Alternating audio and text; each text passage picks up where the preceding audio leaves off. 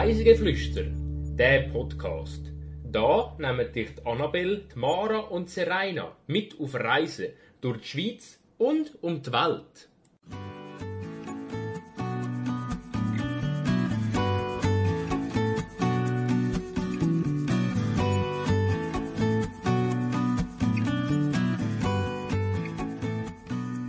Grachten, Museen und viele Menschen. Diese Woche empführen wir euch nach Amsterdam. Herzlich willkommen zur 36. Folge von unserem Podcast Reisegeflüster. Heute geht es bei uns wieder mal über die Grenze raus, und zwar nach Holland. Genauer gesagt nach Amsterdam. Die Annabelle. Hallo Annabelle. Hallo Mara.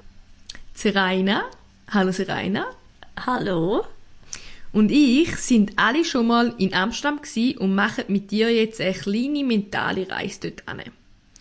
Also such dir ein bequemes Plätzchen, lehn dich zurück, mach die Augen zu und lass dich von uns in die Ferne führen.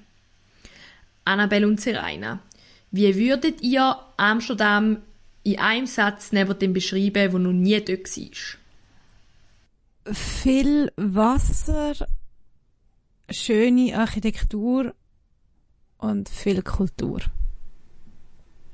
Ich hätte jetzt im Fall, glaube fast genau das Gleiche gesagt. Also abgesehen von Architektur und Kultur. Ich hätte gesagt, ähm, viel Kanäle, ähm, spannende Häuser und was mir halt gerade in Sinn ist, ist viele Leute, weil bei uns jetzt einfach mega viele Leute gehabt.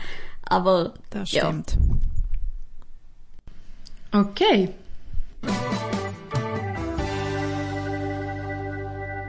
Die Wahrheit oder gelogen? Was ist es jetzt? Das Mal habe ich euch drei Sachen rausgesucht, wo alle mit unserer Reise zu tun haben. Und die erste Behauptung ist, aus, wo wir in Amsterdam sind, ist auch der Königstag gsi. Das ist so ein nationaler Viertag. Und wir haben dort eigentlich Sachen besuchen und haben dann müssen herausfinden, ja, alles geschlossen und äh, eine riesen Party in ganz Amsterdam. Das wäre die erste Behauptung. Die zweite Behauptung ist, dass ich noch nie im Anne Frank Haus gsi bin, obwohl ich die Tagebücher von ihr verschlungen habe. Und die dritte Behauptung ist, auch wenn ich mich für Kunst interessiere, bin ich nicht im Van Gogh Museum gsi. Es sind zwei wahr und eine ist falsch. Was denkt ihr? Also nicht im Anne Frank Haus und auch nicht im Van Gogh Museum. Und dass ihr an einem Tag nirgends rein haben können. Hm. Also, das mit dem Anne Frank Haus könnte ich mir noch vorstellen. Weil dort muss man ja immer recht lange anstehen und vielleicht sind wir zu einem Zeitpunkt gegangen, wo es irgendwie eine lange Schlange hatte und dann haben wir euch dagegen entschieden. Ja, da könnte ich mir auch vorstellen. Und das andere ist schwierig zu sagen. Mm, es könnte schon sein, dass per Zufall ein Viertel war, aber andererseits informiert man sich doch auch ein bisschen, wenn man dort hingeht. Ja, das stimmt. Ah, ich weiß nicht. Und sie hat schon so viele andere Museen gesehen, von dem her könnte ich mir auch vorstellen, dass sie dann auch nicht im Van Gogh Museum war. Also es sind ja zwei wahr und eine falsch. Das heißt, sagen wir mal, das Van Gogh Museum ist richtig. Das ist nicht dort gewesen. Da wäre schon mal eine Wahrheit. Dann ist die Frage, welches von den anderen beiden ist falsch. Vielleicht das mit dem Viertig, aber es kann auch sein, dass es selbst stimmt. Ah, ich weiß nicht.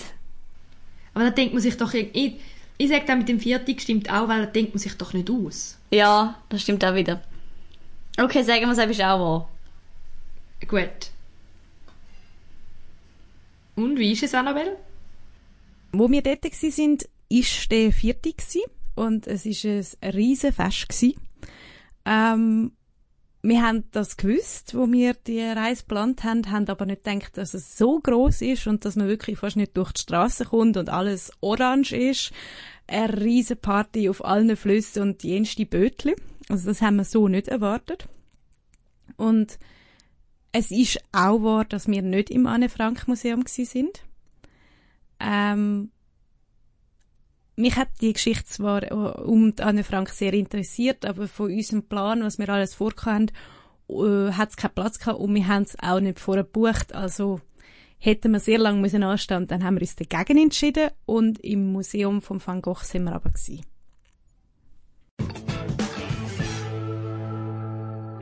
Ganz kurz ein paar Fakten. Amsterdam ist die Hauptstadt der Niederlande. Sie hat rund 870.000 Einwohner und noch viel mehr Velo. Die Stadt gilt bei ihren rund 400 Kilometer Radweg als eine extrem velofreundliche Stadt. Über 60 Prozent der Einwohner fährt jeden Tag Velo. Obwohl es die Hauptstadt ist, sitzt die Regierung in Den Haag. Die Bezeichnung Holland für die Niederlande ist übrigens eigentlich falsch. Die ist nämlich zurückzuführen auf eine Grafschaft im Westen vom Land, wo es früher gegeben hat. Trotzdem sagen wir im Dialekt heute meistens noch Holland für Niederlande. Die Stadt Amsterdam ist bekannt für ihre Kanäle, die nennt man auch Grachten. 165 gibt's von denen und über die führen mehr als 1200 Brücken. Rund 2500 Hausboote findet man in Amsterdam. Die Stadt ist sehr multikulturell und seit 2009 ist Englisch sogar offiziell Zweitsprache. Amsterdam ist zudem die erste Hauptstadt gewesen, wo die gleichgeschlechtliche Ehe per Gesetz erlaubt hat. Ein Viertel von Amsterdam liegt unter dem Meeresspiegel. Der tiefste Punkt ist sogar mehr als sechs Meter drunter. Ursprünglich ist Amsterdam ein Fischerdorf gewesen. Fast alle Häuser sind äh, auf Pfähl gebaut worden. Der königliche Palast ist sogar auf rund 13.500 Pfähl gebaut. Im 17. Jahrhundert hat Amsterdam seine Blütezeit erlebt. Durch den Handel über den Seeweg ist die Stadt zu den wohlhabendsten von Europa geworden. Das ist auch der Grund, wieso viele Häuser in der Stadt eine schräge Fassade haben weil die Waren müssen aussen am Haus noch aufgezogen werden. Da wir alle schon mal in Amsterdam sind und alle drum Amsterdam aus einem anderen Blickwinkel haben dürfen erleben, erzählen wir euch alle drei, was unsere Impressionen sind. Ich war 2019 vier Tage in Amsterdam. Wann bist denn du dort, Annabelle? Wir sind im April 2014 in Amsterdam. Wie lang weiß ich jetzt gerade nicht mehr, aber es müssen schon ein paar Tage sein. Und du, Serena? Ich bin ganz genau ein Jahr nach dir dort gewesen, und zwar im April 2015, ähm, gleich wie Mara auch für vier Tage. Amsterdam ist ja nicht mega weit weg von der Schweiz und es bietet zahlreiche Möglichkeiten, um dort hinzukommen. Wie sind denn ihr angereist? Ich persönlich bin ja mit dem Zug angereist von Basel über Frankfurt nach Amsterdam. Da ist etwa 10 Stunden gegangen. Ich bin ähm, mit dem Nachtzug damals von Zürich aus angereist. Ähm, die Route Zürich-Amsterdam im Nachtzug gibt es heutzutage nicht mehr. Die hat mir irgendwann in den letzten paar Jahren abgeschafft. Aber damals ist sozusagen der Zugteil an den nach Hamburg angehängt worden. Und dann sind irgendwie so die hintersten zwei, drei Wege sind auf Amsterdam. Ähm, genau. Und ja, ich finde es ehrlich gesagt ziemlich schade, dass das nicht mehr gibt, weil ich habe das eigentlich noch cool gefunden, dass wir von da aus direkt können auf Amsterdam fahren Aber wer weiß, die ÖBB führt ja anscheinend wieder mehr Strecken ein in den nächsten paar Jahren. Also hoffen wir mal, die kommt vielleicht wieder. Ja, und ich kann mich euch da anschliessen. Also wir sind auch mit dem Zug gekommen. Wir haben sowieso die ganzen Niederlande besucht und ich weiß ehrlich gesagt nicht mehr, ob wir von einer anderen Stadt gekommen sind oder ob wir aus der Schweiz direkt auf Amsterdam gegangen sind. Das weiß ich nicht mehr so genau. Lustig, dass wir alle mit dem Zug angereist sind, aber irgendwie auch neuliegend, weil wir natürlich alle auch ein bisschen Wert auf nachhaltiges Reisen legen haben wir dann echt auch alle so ähnlich übernachtet. Serena, wo haben die übernachtet? Ähm, wir sind in einem Hotel, gewesen, ein außerhalb vom Zentrum. Es war so eines von der Kette Ibis, gewesen, also jetzt nichts mega Spezielles. Aber trotzdem ist es so ein, ein schmales, typisches Haus für Amsterdam. Und du, Annabelle? Ähm, wir sind auch einem Hotel, gewesen, in der Nähe vom Bahnhof, also eher zentral.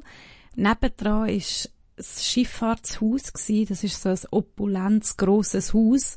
Aber zum Hotel weiss ich nicht mehr viel, außer dass es uns nicht so gefallen hat. Und du, Mara?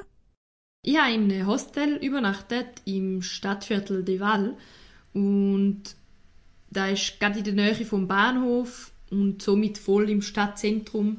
Nur eine Querstrasse weiter war dann auch das Rotlichtmilieu. Gewesen. Also recht interessant, aber zu dem sage ich dann später noch etwas. Nachdem wir jetzt geklärt haben, wie wir nach Amsterdam gekommen sind und wo wir übernachtet haben, kommen wir jetzt zum Hauptteil. Sehenswürdigkeiten. Ein Wortzeichen von Amsterdam sind ja wohl Grachten. Wie habt ihr die so erlebt? Also ich nehme an, wir alle haben eins von den typischsten Sachen gemacht, nämlich eine Grachtenfahrt. Äh, wie wir von den Fakten schon wissen, es gibt 165 Grachten, die sind durchschnittlich etwa 2,40 Meter tief und äh, 27 Meter breit. Und man tuckert da so in einem Boot äh, und schaut so auf in die verschiedenen Gassen und äh, entdeckt die Häuser und vor allem eben auch die ganze Stadt Amsterdam. Ähm, die Grachten haben ja vor allem prägt das Stadtbild von Amsterdam. Also man kann sich Amsterdam ohne die Grachten nicht vorstellen. Und man staunt, wie wenig Leute in die Grachten hineinkehren. Sie sind ja meistens nicht sehr gut geschützt. Die haben ja keine Zäune oder irgendetwas, sondern es ist einfach fertig und plumps. ähm, wie ist das bei euch? Ähm, also mich hat es mega stark an Venedig erinnert, weil irgendwie, ja, es, also man sagt ja eben, es ist so ein bisschen das Venedig vom Norden. Und ähm, aber gleich ist es nicht ganz genau das gleiche wie Venedig. Also weil dort gehst halt, kannst schon auch auf den Kanal gehen, aber dann musst du halt irgendwie so in einer Gondel das machen und das ist dann halt auch irgendwie so ein bisschen, sag ich mal, teurer, wenn du jetzt in den schmalen Kanal gehst, irgendwie eine Tour machen und da ist es halt wie so, das macht jeder, macht eine Grachtenfahrt. Und das habe ich eigentlich schon noch cool gefunden, ja. Grachten in Amsterdam sind ja auch ein bisschen breiter, glaube ich, als in Venedig. Jedenfalls so, wie es mir geblieben ist. Ja. Ja, in Venedig könnte man ja theoretisch auch äh, auf so ein Taxiboot gehen. Da wäre dann natürlich ein bisschen weniger teuer als mit der Gondel. Aber es ist schon irgendwie was anderes. In Amsterdam macht, glaube ich, wirklich jeder so eine typische Grachtenfahrt. Wir haben auch so eine gemacht und haben dürfen in diesen über 100 Kilometer langen Grachten fahren. Wir haben da mit einem so offenen Boot gemacht und es war recht heiß gewesen. Und es hat so einen Führer gehabt, der dann einfach immer zu allem ein bisschen was erzählt hat. Man hat aber auch viel gesehen mit Audioguide. Was habt ihr? Habt ihr auch einen Führer gehabt oder habt ihr auch Audioguide gehabt? Ich glaube, wir hatten einen Führer gehabt. Das Lustige ist ja, sie kennen sich auch alle. Also irgendwie dann kommt so einer aus dem Hausboot raus und winkt dem anderen und so. Also es ist ein, ist ein grosser Betrieb auf diesen Grachten. Man ist sich auch ständig im Weg. Ähm, aber ähm, man kennt sich eben auch. Ich kann es im Fall gar nicht sagen, ob wir einen Audioguide kennen oder einen Führer. Ich hätte jetzt gesagt, eher einen Audioguide. Aber unser Boot war ziemlich sicher auch offen. Gewesen. Und das war schon auch noch cool. Gewesen. Also so ein bisschen wirklich so die Stadt vom Wasser aus sozusagen zu sehen, ja. Es gibt vor allem einfach so eine neue Perspektive auf eine Stadt, finde ich. Ja, und wir haben sogar recht spontan die Grachtenfahrt gemacht, weil wir sind eigentlich, wir wollen ins Anne-Frank-Museum, dort hätten wir aber ewig lang müssen anstehen und wir sind dann recht spontan einfach gerade vor dem Anne-Frank-Museum in die Grachtentour eingestiegen. Das, was du jetzt eben vielleicht nicht hast können machen, nämlich das Anne Frank Haus, habe ich zum Glück können machen. Bei mir ist das eines von meinen äh, Hauptzielen gewesen, wo ich gewusst habe, dass wir auf Amsterdam gehen. Weil ich habe kurz vorher das Tagebuch gelesen hatte und es darum unbedingt mal haben wollen mit eigenen Augen sehen. Die Anne Frank ist ein Mädchen gsi, wo sich während der Besetzung und Judenverfolgung während dem Zweiten Weltkrieg hat müssen verstecken. Zusammen mit ihren Eltern, ihrer Schwester und einer befreundeten Familie, insgesamt acht Personen, hat sie sich im Hinterhaus von der Firma von ihrem Vater müssen verstecken. Das ist von außen nicht sichtbar gewesen und die beiden Familien haben insgesamt zwei Jahre und acht Monate in den abdunkelten Räumen gelebt. Auf den engen 50 Quadratmeter hat Anne Frank über die ganze Zeit Tagebuch geschrieben. Bis sie dann aufgeflogen und deportiert worden sind. Nur der Vater Otto Frank hat das KZ überlebt und ist später in die Schweiz übergesiedelt. Er ist es dann auch gewesen, wo dafür gesorgt hat, dass das Tagebuch von der Anne veröffentlicht worden ist und heute fast jedem Mensch bekannt ist. Ähm, wir sind am Abend äh, zum Anne Frank Haus her, weil wir gewusst haben, dass es eben teilweise sehr schwierig ist zum reinkommen. Man muss teilweise lang anstehen. Und wir haben dann mehr oder weniger Glück gehabt, weil wir sind, glaube eine Stunde angestanden und ähm, ich glaube, wir haben zu den letzten Leuten zählt, die an dem Tag noch rein können, weil ein paar hinter uns haben es dann nicht mehr reingelassen, weil es schon fast geschlossen hat. Neben dem Museum findet man im Haus innen auch die originalen Räume vom Versteck. Und ich weiß noch ganz genau, wie es sich angefühlt hat, wo wir in die Räume reingekommen sind. Ähm, ich habe so eine Beklemmtheit und Enge eigentlich vorher noch nie erlebt. Also es ist wirklich recht extrem, weil auf Wunsch von Otto Frank sind die Räume bis heute fast unmöbliert und ähm, es hat aber nur ein paar wenige Sachen drin. Zum Beispiel die Fotosammlung von berühmten Filmstars, die Anne Frank gemacht hat. Die sieht man beispielsweise noch.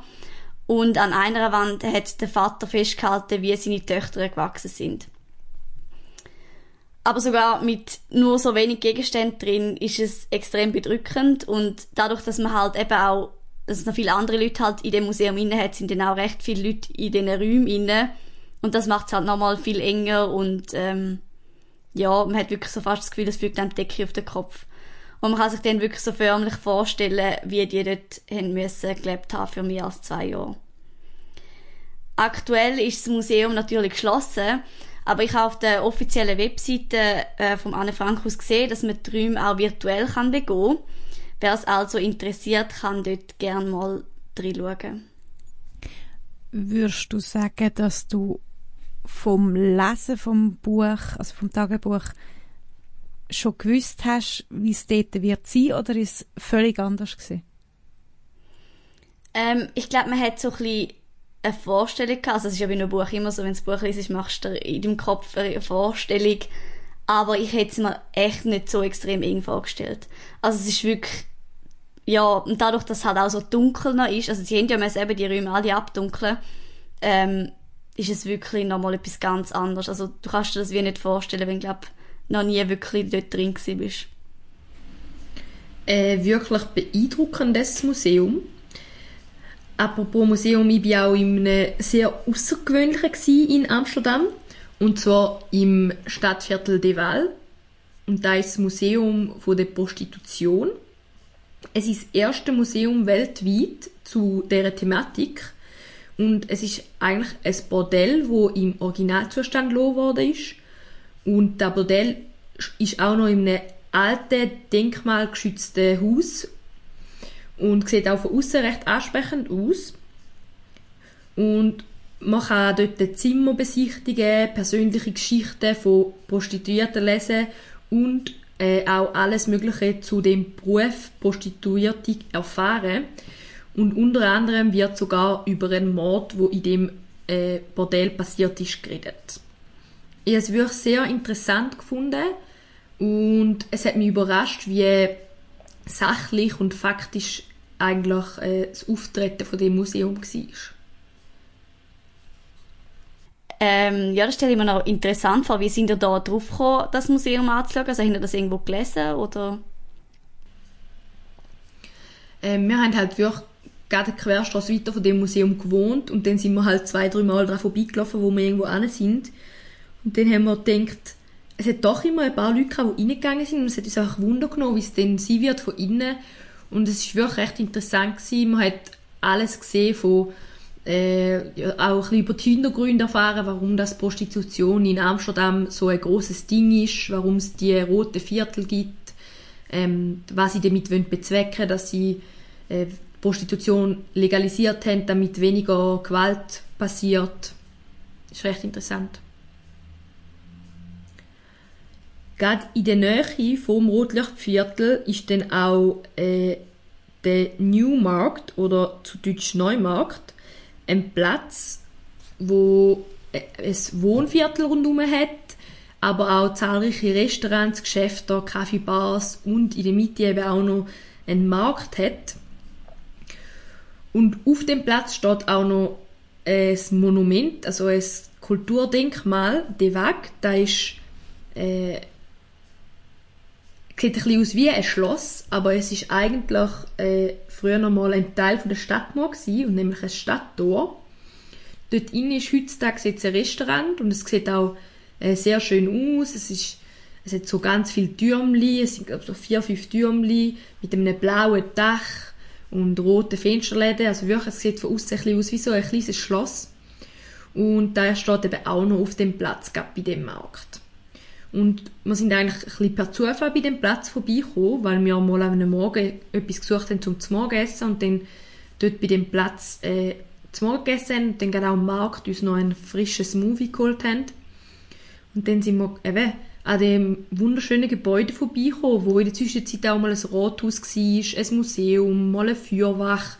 Es hat mal als Theater dient. Also das Gebäude hat wirklich viel Geschichte und sieht auch von außen sehr schön aus.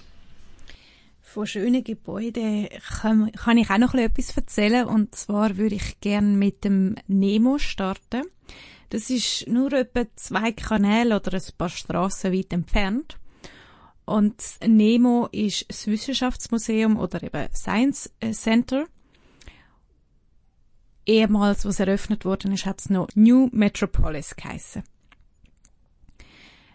Das Museum ist ganz in der Nähe vom Hauptbahnhof, wie eben auch das Quartier, wo wir vorher gewesen sind, und ist 1997 vom bekannten Architekt Renzo Piano erbaut worden. Das Fundament von dem Bauwerk ist äh, der Eiseltunnel Züdifahrt und das ist so ein Tunnel, wo unter einer größeren unter einem größeren Fluss, wo Amsterdam ein bisschen aufteilt, ähm, durchfahrt äh, und somit den nördlichen Teil verbindet mit der Innenstadt. Das Museum wird man sofort erkennen. Es sieht sehr speziell aus, hat so eine spezielle Form, wo man auch so ein bisschen mit einem Schiff vergleichen kann. Es ist außen sehr hellgrün gehalten von, vom Material und ähm, es hat ein interessant, also auf dem ganzen Dach, wo so schräg ist, kann man ähm, picknicken oder eben einfach draussen sein. Es ist ein beliebter Treffpunkt und auch ein Aussichtspunkt und ähm, wenn man nicht im Museum ist, darf man sich trotzdem, wenn es nicht zu viele Besucher hat, auch auf dem Dach aufhalten. Also wer nicht will, ins Museum kann trotzdem dort hergehen und äh, die, die spezielle Aussichtsplattform geniessen. Im Museum innen äh, gibt es auf vier Ebenen verschiedene Exponate aus dem Wissenschaftsbereich, steht vor allem das Experimentieren und selber anfassen sowie technische Aufklärung äh, für Kinder im Vordergrund. Das finde ich jetzt gerade mega lustig, dass du das mit der Terrasse, also der Aussichtsterrasse erzählt hast, weil ich in der Vorbereitung auf die Folge, ist mir die ganze Zeit die Aussichtsterrasse in den Sinn gekommen und ich habe nicht herausgefunden, wo die genau war, respektive habe ich auch angefangen mir überlegen, habe ich da irgendwie die falsche Stadt, also bin ich da irgendwie, habe ich es verwechselt mit einer anderen Stadt und so, aber in dem Fall muss es genau die sein, wo wir, wo wir auch gewesen sind. So ein bisschen, es ist sehr schief und dann so ein bisschen treppenartig. Genau, ja, genau, mhm. ist genau das gewesen lustig. Es ist wirklich ein, ein Treffpunkt für viele. Also, wo wir da sind, hat es, glaube ich, auch viele Einheimische gehabt, die so ihren Feierabend dort verbracht haben und noch ein bisschen etwas getrunken haben. Es hat, glaube ich, auch ein Bar. Ähm, ja, also, ist beliebt. Das stimmt. Und ich glaube, man kann auch den Sonnenuntergang von dort aus ganz gut beobachten. Wir sind, glaube ich, auch am Abend dort gewesen, soweit ich mich kann erinnern Ja. Aber eben, vielleicht, wenn man in Amsterdam ist, hat man irgendwann auch mal ein bisschen genug von der Menge an Leuten und will ein bisschen aus der Stadt raus. Und da habe ich noch einen anderen Tipp. Und zwar haben wir einen Tagesausflug nach Marken gemacht. Das ist ein, ein kleines Dorf, wo ein bisschen außerhalb von Amsterdam liegt. Ähm, und ist meiner Meinung nach definitiv ein Ausflug wert. Man kann entweder mit dem Bus oder dem Schiff anreisen. Wenn man mit dem Bus anreist, fährt man sogar noch ein Stück über einen Damm, weil Marken liegt sozusagen auf einer Insel. Im Dorf selber gibt es zwar nicht wirklich wahnsinnig viel zu sehen, also es gibt so ein paar Brücken über eben auch solche Kanäle, die es hat dort, wo können so aufgezogen werden, also damit größere Schiffe können durchfahren Und den Hafen kann man auch noch anschauen, aber sonst hat es nicht wahnsinnig viel. Das wirklich Spannende ist eigentlich ein außerhalb vom Dorf. Und zwar hat es dort einen Leuchtturm, zu dem kann man herlaufen. Der heißt äh, Part van Marken und ist scheinbar einer der schönsten Leuchttürme von Holland. Leider kann man aber nur von weit weg bestaunen, weil er ist in Privatbesitz. Der Leuchtturm selber ist 1700 in Betrieb genommen worden und ist, soweit ich herausgefunden habe, noch heute in Gebrauch. Er ist an so einer ausgesetzten Stelle gebaut worden, dass er schon mehrmals von Sturmfluten oder Eis stark beschädigt worden ist. Noch lustig, dass du äh, bei deinen vier Tagen Amsterdam noch aus Amsterdam raus bist, weil mir fällt gerade auf, dass wir das auch gemacht haben, weil wir sind nur an den Strand gefahren mit dem Zug und haben dann einfach noch ein bisschen äh, ja, das Meer begutachtet, sind dort ein am Sandstrand entlang. Äh, wir sind Ende Sommer dort gewesen. es ist schon nicht mehr so warm gewesen, also man hat schon im T-Shirt rumlaufen, aber jetzt, ich werde jetzt nicht ins Meer baden. Wir sind auch ziemlich die Einzigen gewesen, weil es ist ein, ein äh, bewölkter Tag war. Aber das war auch ein mega cooler Ausflug, gewesen, noch ein aus der Stadt raus. Aber ich glaube, das ist im Fall in Amsterdam noch relativ typisch, dass man einen Ausflug außerhalb macht. Weil es gibt halt so ein paar Sachen, wo man glaube wirklich relativ easy kann erreichen. Ich glaube, den Strand haben wir damals selber like als Alternative, ob wir dort her. Ähm, ja, und irgendwie, ja, ich habe das sonst in einer Stadt irgendwie auch noch nie groß gemacht. Also jetzt sonst in Europa in einer anderen Stadt, dass man noch so außerhalb irgendetwas geht anschauen. Aber da ist es irgendwie noch so voll okay. Es hat zwar sehr viel in der Nähe, aber ich finde, wir hätten gar keine Zeit gehabt, da irgendwo außerhalb etwas zu besichtigen. Und wir haben schon genügend Sachen, die wir eigentlich noch hätten wollen anschauen, nicht können machen. Also ich staune, wie ihr das geschafft habt, alles zeitlich unterzubringen. Aber ich glaube, Amsterdam ist auch einfach eine Stadt, wo man mehrfach muss besuchen muss. Definitiv. Ich meine, es gibt so viel, wo man noch anschauen können. Und da haben wir dann auch gemacht. Und zwar haben wir uns ein Velo gemietet. Da würde ich jedem empfehlen, der in Amsterdam unterwegs ist weil es sind zum Teil doch noch weite Laufstrecken und mit dem Velo kann man alles einfach viel schneller erkunden. Wir haben, glaube ich, drei Tage lang das Velo gemietet für etwa 35 Euro, also kostet auch echt nicht die Welt. Und dann, äh, wenn man aber in Amsterdam unterwegs ist, sollte man sich ein bisschen in Acht nehmen vor den einheimischen Velofahrern. Die nehmen nämlich keine Rücksicht, weder auf Fußgänger noch auf andere Velofahrer. Und man darf sein Velo nicht überall abstellen. Sonst wird es dann von der Polizei konfisziert. Es hat recht viel hat so Schilder, dass man nicht auf Velo anstellen darf.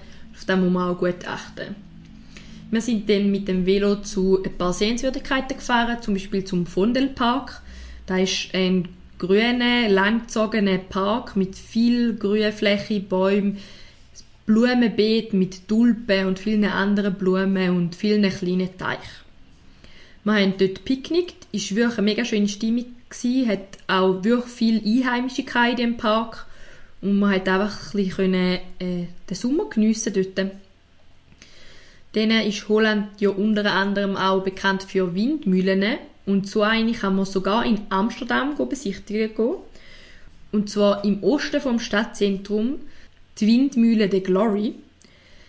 Und wo man die sind besichtigen, äh, hat es plötzlich angefangen zu regnen und wir sind dann ein bisschen, äh, mit unseren Velos dumm im Regen gestanden und dann ist gerade nebenzu eine Bar, Bree Boys, und dort sind wir dann einen Kaffee trinken.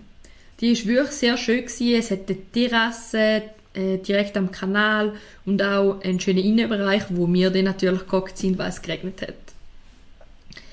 Und dann sind wir mit dem Velo auch noch einmal zum Blumenmarkt gefahren Dort äh, hat es leider, wo wir dort sind, äh, nicht so viel Schnittblumen gehabt, weil wir im Sportsommer dort sind und Schnittblumen in Amsterdam eher so im Frühling und Frühsommer verkauft werden. Aber es hat viel Knollen gehabt, Setzling, Plastikblumen und auch ein paar Schnittblumen, die man kaufen konnte. Und es war eigentlich noch ein recht cooler Markt. Gewesen. Du erinnerst mich gerade daran, dass, wo wir in den Niederlanden sind, wo wir mit dem Zug angereist sind, sind wir so an ganz vielen Tulpenfeldern vorbeigefahren. Und das hat einfach so farbig schön ausgesehen. Also das ist auch so sehr speziell. Aber kommen wir vom Osten von der Stadt wieder ein bisschen mehr in den nördlichen Teil. Und zwar habe ich euch nochmal ein Museum, wo aber vor allem die Architektur interessant ist. Und zwar äh, ist im April 2012 das Museum eröffnet wurde, wo Ei heißt. Es ist ein Filmmuseum und es ist gerade gegenüber vom Hauptbahnhof über den Fluss, also über die Eisel hinweg, kann man mit der kostenlosen Fähre wo bis spät in die Nacht äh, fährt, kann man das Museum erreichen oder allgemein die Seite von der Stadt. Das Museum ist vom Wiener Architekturbüro Delugan Meissel Ass gebaut worden und hat eine sehr spezielle Form. Der Name selber beschreibt eigentlich auch die Form. Je nach Betrachtungswinkel sieht es nämlich wirklich aus wie eine Art des Auge. Es hat so eine größere Glasfront und das ist so quasi Pupille und der Rest ist so ein bisschen speziell geformte weiße Fläche mit, äh, mit ein bisschen Volumen, aber es ist gar nicht so hoch. Das Museum korrespondiert mit dem nahegelegenen Hochhaus von Shell. Ähm, die meisten Fotos, die es gibt, äh, oder von den meisten Blickwinkeln, haben auch meistens beide drauf. Der Turm von Shell gehört mittlerweile aber nicht mehr rein. Äh, er wird auch Overhocks Turm genannt und ist 1965 bis 1971 gebaut worden. Es ist das Musterbeispiel für niederländische Architektur aus den 1960er Jahren. Ähm, kommen wir zurück zum Ei-Museum, das ich fast spannender finde als der Turm. Äh, das Ei-Museum ist eines der besten Filmmuseum der Welt und für jeden, der sich damit, wo sich für Film interessiert, eigentlich ein Muss zum sehen. Und ich muss sagen, ich bereue es heute, dass ich nicht drin bin. Es hat eine permanente Ausstellung über Geschichte vom Kino, inklusive einem Multimedia-Kinoquiz, ein paar Wechselausstellungen, äh, ein paar Kinosäle, wo man auch Film kann schauen und äh, man wird also sehr gut unterhalten. Noch ein anderes Architektur-Highlight, das ich darüber berichten möchte, ist wieder auf der Seite vom, äh, vom Bahnhof, respektive auf der Seite, wo wir bis jetzt hauptsächlich sind, wo wir über die äh, über Amsterdam gesprochen haben. Und zwar geht es um die Open Bar Bibliothek Amsterdam. Ist vom Architekt Joe Conan und umfasst mehr als 1,5 Millionen Bücher auf 28.000 Quadratmeter Fläche.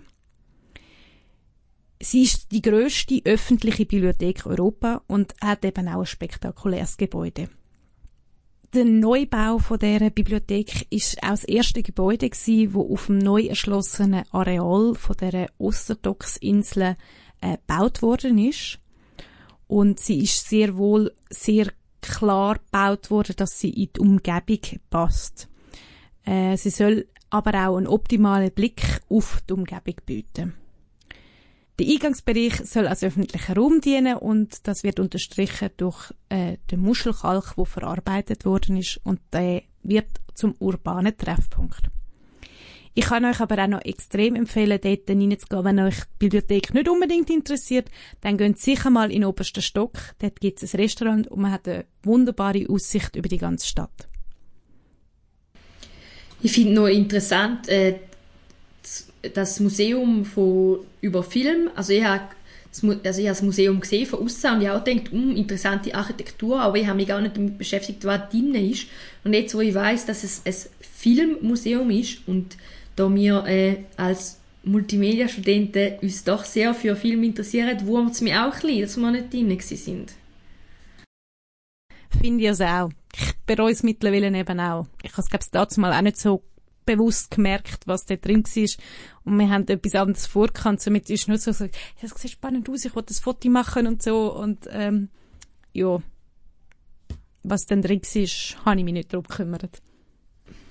Ja, wir haben ja definitiv genug, wo wir uns gegenseitig können zeigen können. Oh ja. Ähm, in der Bibliothek bin ich übrigens auch gewesen, respektive ich habe äh, 2015, also im gleichen Jahr im Sommer, habe ich meine Ausbildung angefangen und ich glaube, ich habe damals, wir sind dann die anschauen, aber irgendwie habe ich sie nicht mehr so wahnsinnig in Erinnerung, lustigerweise.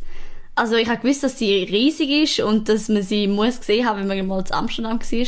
Vor allem als angehende Bibliothekarin damals.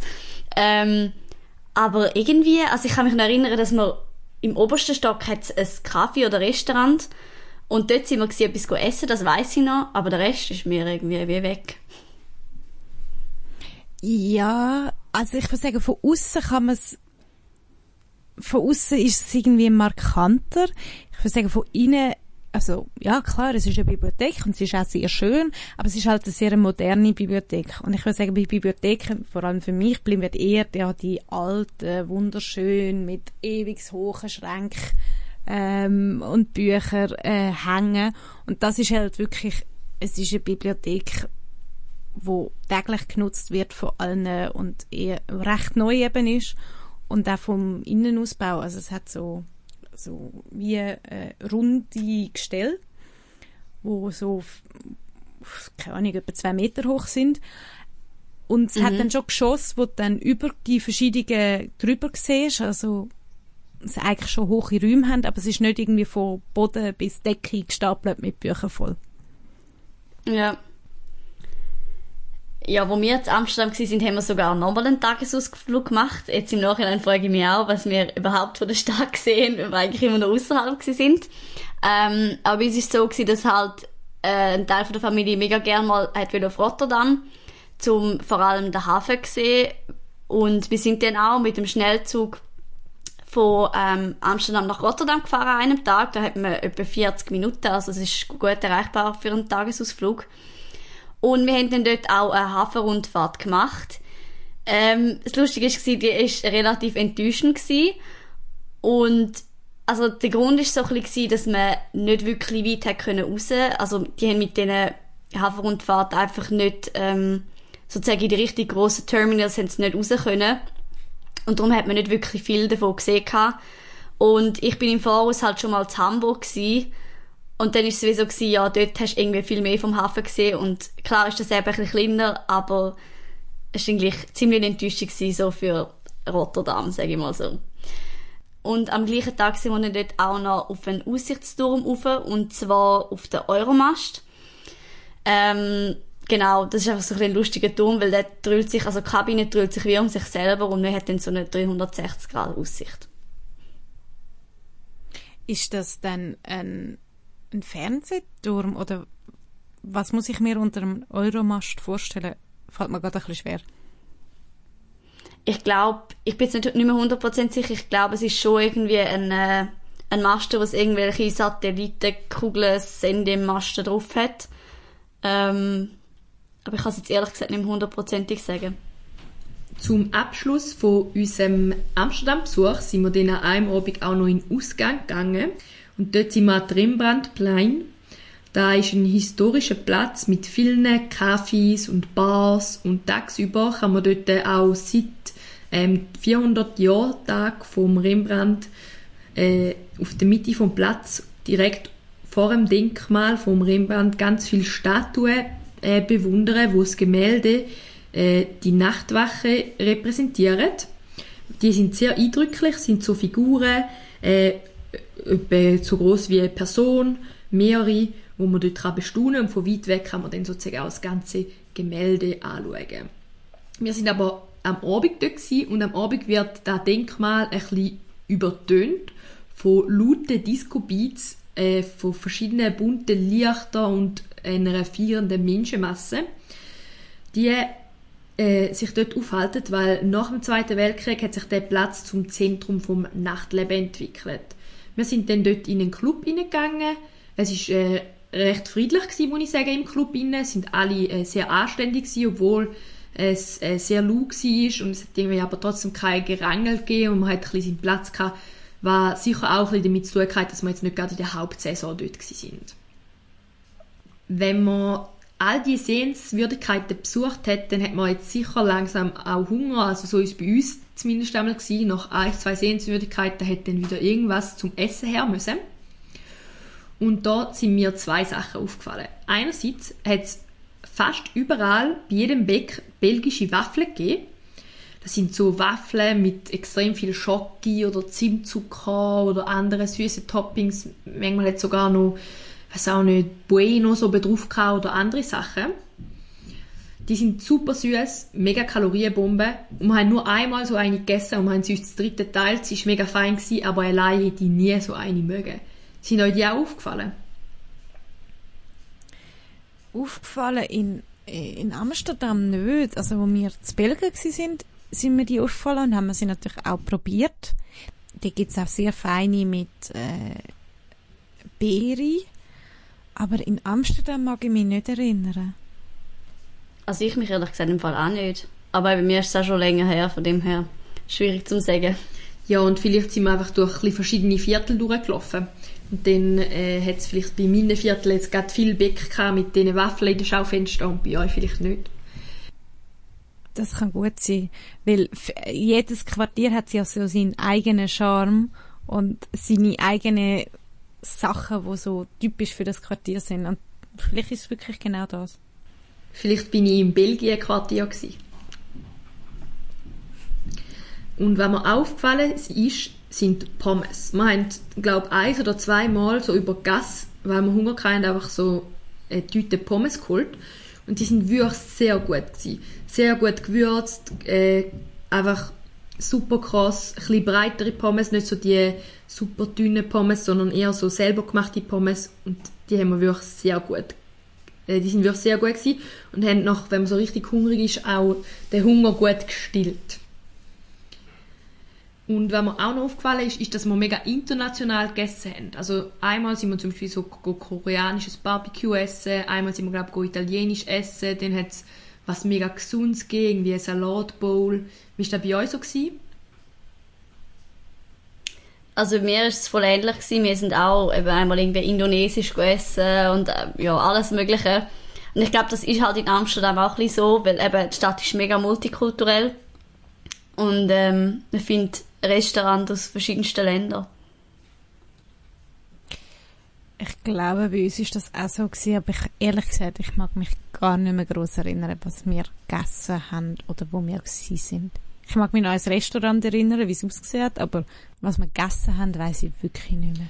Jetzt geht es aber langsam auch schon wieder zurück. Äh, wie sind ihr von Amsterdam heimgereist? Also meine Rückreise ist äh, ein bisschen abenteuerlich geworden. Also abenteuerlicher als eigentlich geplant. Und zwar sind wir dort am Abend dann auf den Bahnhof gegangen und wir eigentlich auf den Nachtzug.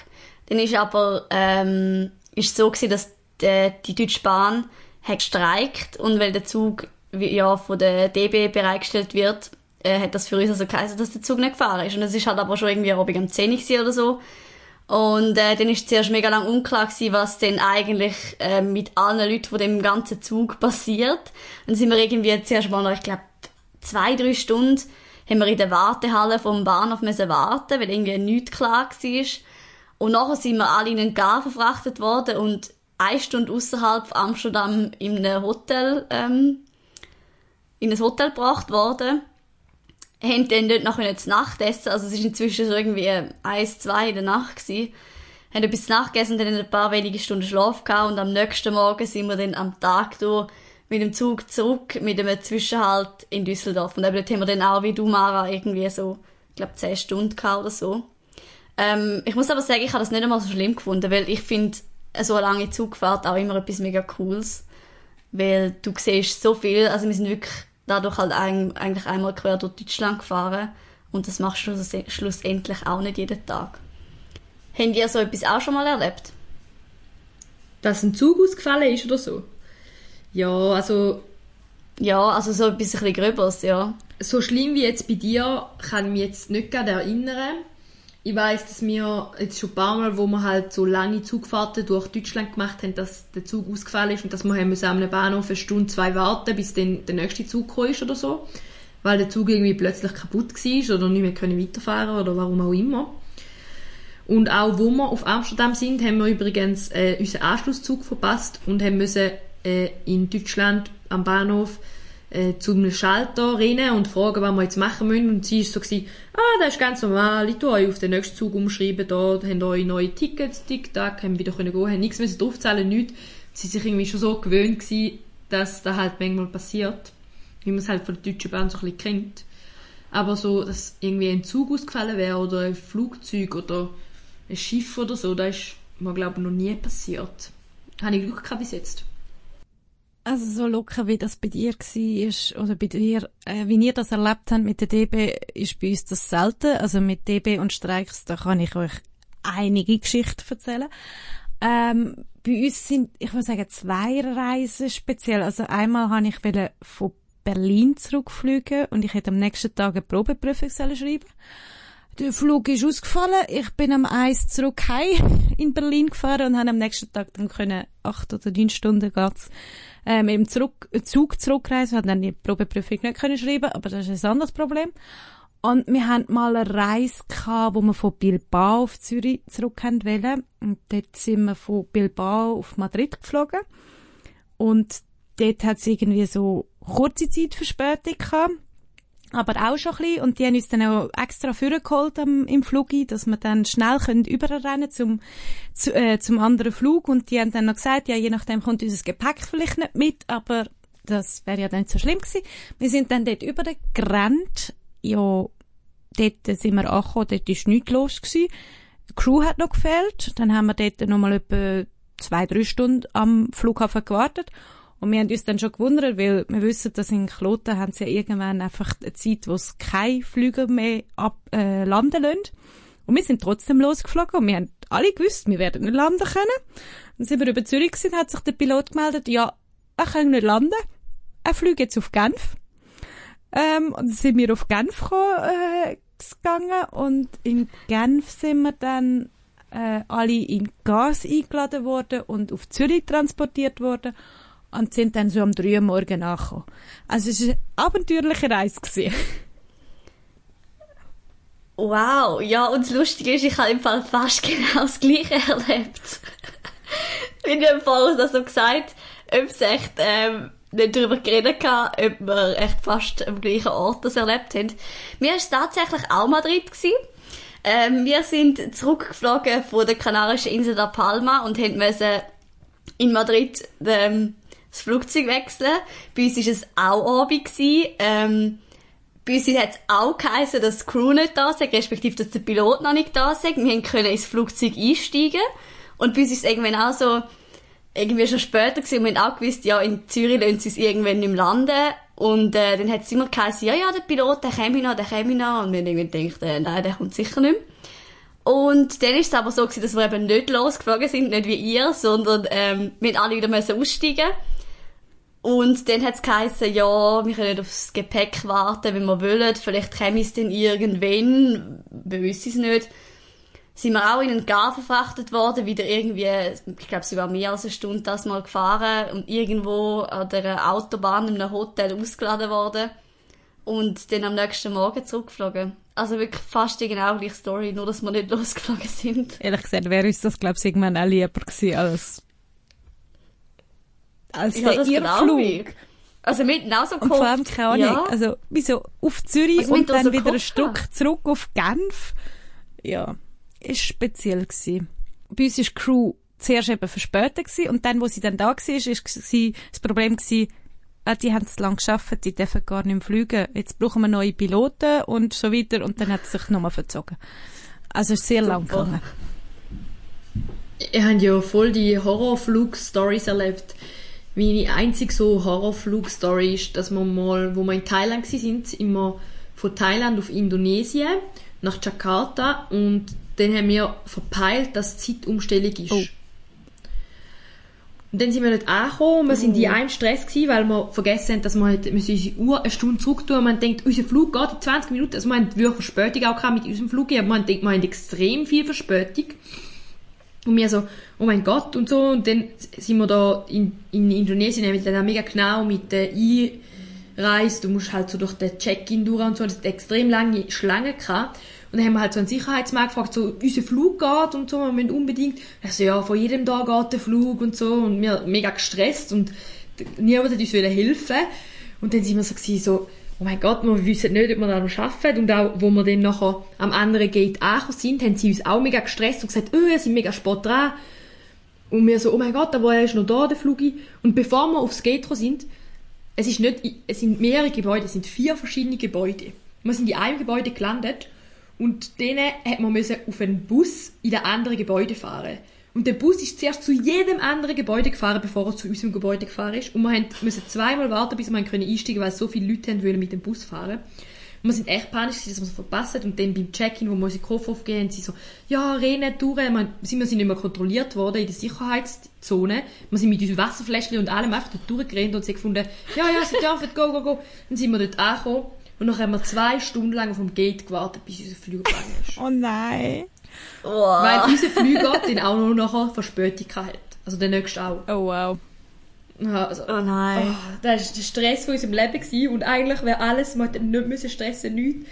Einfach unnötiger Stress und ich weiß nicht. Und dann, wo wir wieder zurückgeflogen sind, von Bali nach in die Schweiz, haben wir in äh, Bangkok einen Zwischenstopp gemacht und dort sind wir abgeholt worden von einer Frau beim Gate. Sie hat uns durch so Hinterzüge geführt, weil wir nicht so viel Zeit hatten zum Umsteigen, hat sie uns so es ist eine andere Airline gewesen, aber und hat sie uns so durch hintere Gänge und weiß ich was und so durch geschlossene Türen geführt, damit wir schneller vom einen zum anderen ankommen in dem riesigen Flughafen und sind so mega betreut worden. Habe ich gedacht, wenn man das eine erlebt hat und dann das andere, wie, wie man vom Anschlusszug, äh, wie man vom Anschlussflugzeug abgeholt wird und dort angebracht wird und auf der anderen Seite wie einem gesagt wird, oh, sie müssen rein und weiß ich was und nachher muss man doch zwei Stunden warten. Das war schon noch interessant. Gewesen. Ja, das sind immer so spezielle Erlebnisse. Gut, eigentlich sind wir ja dabei gewesen, um zu erzählen, wie wir dann von Amsterdam wieder heim sind. Und ich muss sagen, ich bin auch mit dem Zug zurückgereist und beim Zurückreisen ist es dann bei uns auch nicht mehr so abenteuerlich geworden. Wir sind einfach die 10 Stunden zurückgefahren, haben kein äh, Problem gehabt oder so. Gar nicht deutsche Bahn typisch. Und ich muss sagen, ich finde, du hast ja vorher gesagt, du findest Zugfahren eigentlich noch cool und ich muss sagen, ich bin mit zwei Kolleginnen gewesen und wir haben eigentlich auch sehr viel Spaß gehabt beim Zugfahren. Also wir haben ein paar Spiele dabei gehabt, haben ein bisschen aus dem Fenster geschaut, haben ein bisschen was gegessen und so ist die Zeit tipptopp mega schnell umgegangen. Ja, also wir sind auch mit dem Zug zurück. Aber so wie ich mich an die Hinreise nicht mehr gross mag mag ich mich auch an die Rückreise nicht mehr so erinnern. Aber wir haben euch jetzt in dieser ganzen Folge natürlich nicht alle Geheimnisse können verraten, die es von dieser Stadt gibt. Es gibt noch ein paar weitere, aber wir haben euch auch noch ein paar Geheimtipps rausgesucht. Und die werden wir euch jetzt erzählen. Jetzt noch ganz einen kleinen Geheimtipp. Und zwar habe ich meinen Geheimtipp eigentlich schon gebracht. Und zwar, ich würde euch eine Pause in dem Restaurant im obersten Stock von der Bibliothek empfehlen.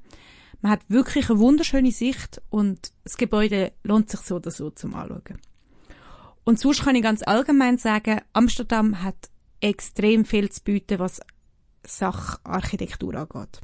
Es hat sehr viel spannende Bauwerke, verschiedenste Stil. Also ich glaube, da findet jeder etwas, wo einem gefällt und damit kann man sich ein paar Tage auseinandersetzen, wenn man nur würde Architektur anschauen. Aber es gibt ja so viel anderes noch. Ich kann sagen, geniessen die Kulinarik von Amsterdam und zwar in vollen Zügen. Macht euch auf die Suche von kleinen Kaffee in Seitengässli, schlindert weg von diesen wirklich lebendigen Hauptgassen und getraut euch in leer wirkende Wohngebiete. Dort hat es nämlich immer auch ein paar kleine Kaffee und Restaurants, wo zum Teil sogar zweistöckig sind, wo man dann kann auf einem kleinen Balkon essen oder sonst äh, in einem speziell gebauten Gebäude. Und die Suche nach diesen etwas spezielleren Locations lohnt sich wirklich, weil wir haben dort auch ein mega schönes Kaffee gefunden. Ich habe es jetzt versucht herauszufinden, wie es geheißen hat und wo es war, aber ich habe es leider nicht mehr gefunden. Es war auch zweistöckig und man konnte oben dran mit so kleinen Balkönchen rausschauen und dort ist das Essen wirklich der Hammer und wir sind eben gerade zweimal dort angegangen in diesen vier Tagen, weil es so fein war. Darum kann ich euch nur empfehlen, ein bisschen durchprobieren und wenn ihr auch mal ein bisschen abbügt in Seitengässli, habt ihr nichts verloren. Mein Tipp ist eigentlich relativ ähnlich wie der von der Mara. Gehen wirklich auch mal ein bisschen weg von der Hauptgasse und der Hauptgrachten, sage ich mal. Weil ähm, zumindest zu vor Corona-Zeiten hat Amsterdam wirklich immer sehr viele Leute gehabt. Ähm, und ist meiner Meinung nach auch fast eine der überlaufendsten europäischen Städte gewesen. Also ich war auch schon in anderen gewesen und ich habe das Gefühl, das war wirklich eine gewesen, wo es sehr, sehr viele Leute hatte. Und ja, darum gehen ihr unbedingt auch ein bisschen weg von der Hauptsehenswürdigkeit. Schaut euch auch ein bisschen Sachen an, die vielleicht jetzt nicht gerade in jedem Reiseführer drinstehen. Falls ihr unseren Podcast auf Apple Podcasts hört, vergebt uns doch dort gerne mal Sternli oder wenn ihr ein bisschen Zeit habt, schreibt uns am besten gerade mal eine Bewertung, das würde uns sehr freuen. und würde uns auch helfen, den Podcast weiterzuentwickeln. Ihr könnt uns sonst auch gerne äh, ein Mail schreiben an reisegeflüsterpodcast.gmail.com und wir sind auch auf Instagram. Dort findet ihr uns unter reisegeflüster.podcast. Und dort seht ihr übrigens auch immer noch ein bisschen Impressionen ähm, von unseren Reisen. Dann kommen wir noch zur Playlist. Ich habe heute äh, ein Lied von der niederländischen Rocksängerin Anouk dabei. Und zwar Nobody's Wife. Sie hat sogar einmal Holland beim Eurovision Song Contest vertreten. Und zwar 2013 in Malmö. Ich bringe wieder mal äh, klassische Musik mit. Und zwar äh, das Konzertgebau Orchester gilt als eines der besten Orchester der Welt, wo immer für seinen einzigartigen Klang hervorgehoben wird. Und ich habe euch ein Stück vom Komponist Alfons Diepenbrock mitgebracht. Das ist ein Komponist, der in Amsterdam geboren ist. Er ist aber auch Schriftsteller und Altphilolog. Und das Stück heißt Lidische Nacht. Und Konzer Konzertgebauorchester hat das mal auf CD aufgenommen. Ich habe euch ein Stück vom Markt Fandeschott mitgebracht. Und zwar heißt er mit Künstlernamen Maduk. Er ist ein niederländischer Drum- und Bassmusikproduzent und nebenbei auch noch DJ. Ich habe euch das Lied Colors mitgebracht. Der, da er DJ ist, ist es sehr elektrolastig und mit sehr viel Bass sorgt es für gute Laune. Wir verabschieden uns und hoffen, dir hat die Folge über die Grenze raus nach Amsterdam gefallen. Wir freuen uns, wenn auch nächste Woche wieder zulässt und mit uns verreist. Wir wünschen dir bis dort eine schöne Woche und bis zum nächsten Mal. Ciao! Tschüss! Tschüss!